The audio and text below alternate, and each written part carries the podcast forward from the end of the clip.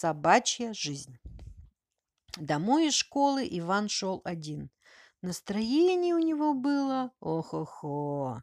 И испортилось у него настроение. «Вот всегда так бывает», – размышлял он. «Только соберешься что-нибудь хорошее сделать, помешают. Буксир какой-то выдумали, будто я сам не могу отличником стать. Ну, дело ваше. Вы этот буксир выдумали, вы отвечать будете». «Здорово живем, Семенов!» – окликнул его гревшийся на солнышке дед, голова моя персона. «Как жизнь шпионская!»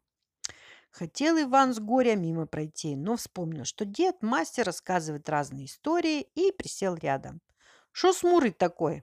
– продолжал расспрашивать дед. «Двоечки мучают. У меня вот тоже беда. Можно сказать, несчастный случай. Надо нам с был хвостом работу менять. Уж где только мы с ним не работали, а отовсюду я из-за него уходил. Почему, дедушка? Друг он мой, не важно, что пес, а важно, что друг. Не могу я его бросить. Я а отовсюду его вежливо просить удалиться. Собачья у него жизнь, характер у него уж больно невозможный. Вредный, я бы сказал. С виду пес смирный, а за Соня и лодырь. А вдруг вот найдет на него ужас. Вот в кинотеатре мы с ним работали. Красота. Днем сплю, вечером кино смотрю, ночью дежурю, караулю. Так этот пес, будь он не ладен, вдруг решил тоже в кино ходить. Пролезет в зал, полсеанса сидит смирно, а потом как начнет лаять. Все смес скакивают, крики, а он от криков совсем одуреет и под стульями носится. Ну, привяжу я его на веревку, а он скулит, прощения просит. Дай, говорю, честное собачье слово, что больше не будешь. Он мордой кивает, отвяжу я его. И опять старая история. Пришлось нам другую работу искать. Приняли нас в аптеку. Тоже красота. А там ночью дежурная старушка сидела. Кому ночью лекарства потребуются, тот постучит. Старушка проснется и выдаст лекарство. Удобно. И кто этого пса научил в окно стучать? Ума не приложу. Подойдет он к окну и лапой стук-стук. Старушка просыпается, бежит открывать, а на крыльце был хвост сидит. Улыбается дурак. Терпела старушка, терпела и заявила начальству или я, или пес. Пошли мы новую работу искать.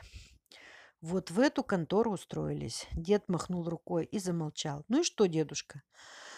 Ох, даже, говорит, страшно, думается мне, что был хвост лунатиком сделался. Лунатиком оживился Иван? Это как? А вот так, ночь, тьма кромешная.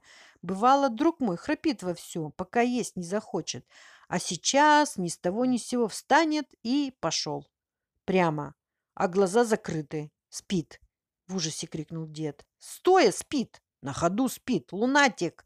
Вот как такие дела, голова моя персона. Так пусть он себе гуляет, дедушка. А вдруг его на крышу потянет? Лунатики, говорят, даже по проводам ходят. А почему их лунатиками-то называют? Так ведь без луны-то лунатиков не бывает, ответил дед. Тут все дело в луне, она на них действует. Ивану эта болезнь понравилась. Только не знал он, как ею заболеть.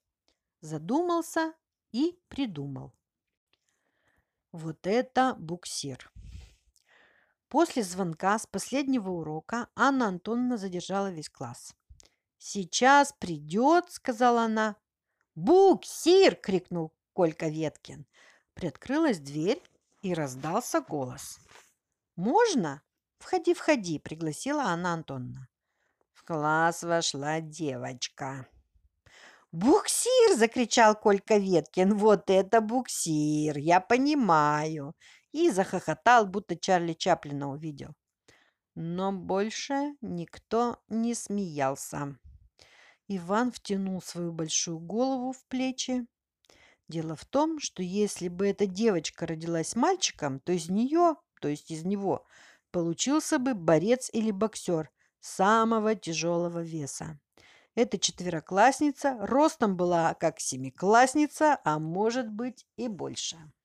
Звали ее Аделаида.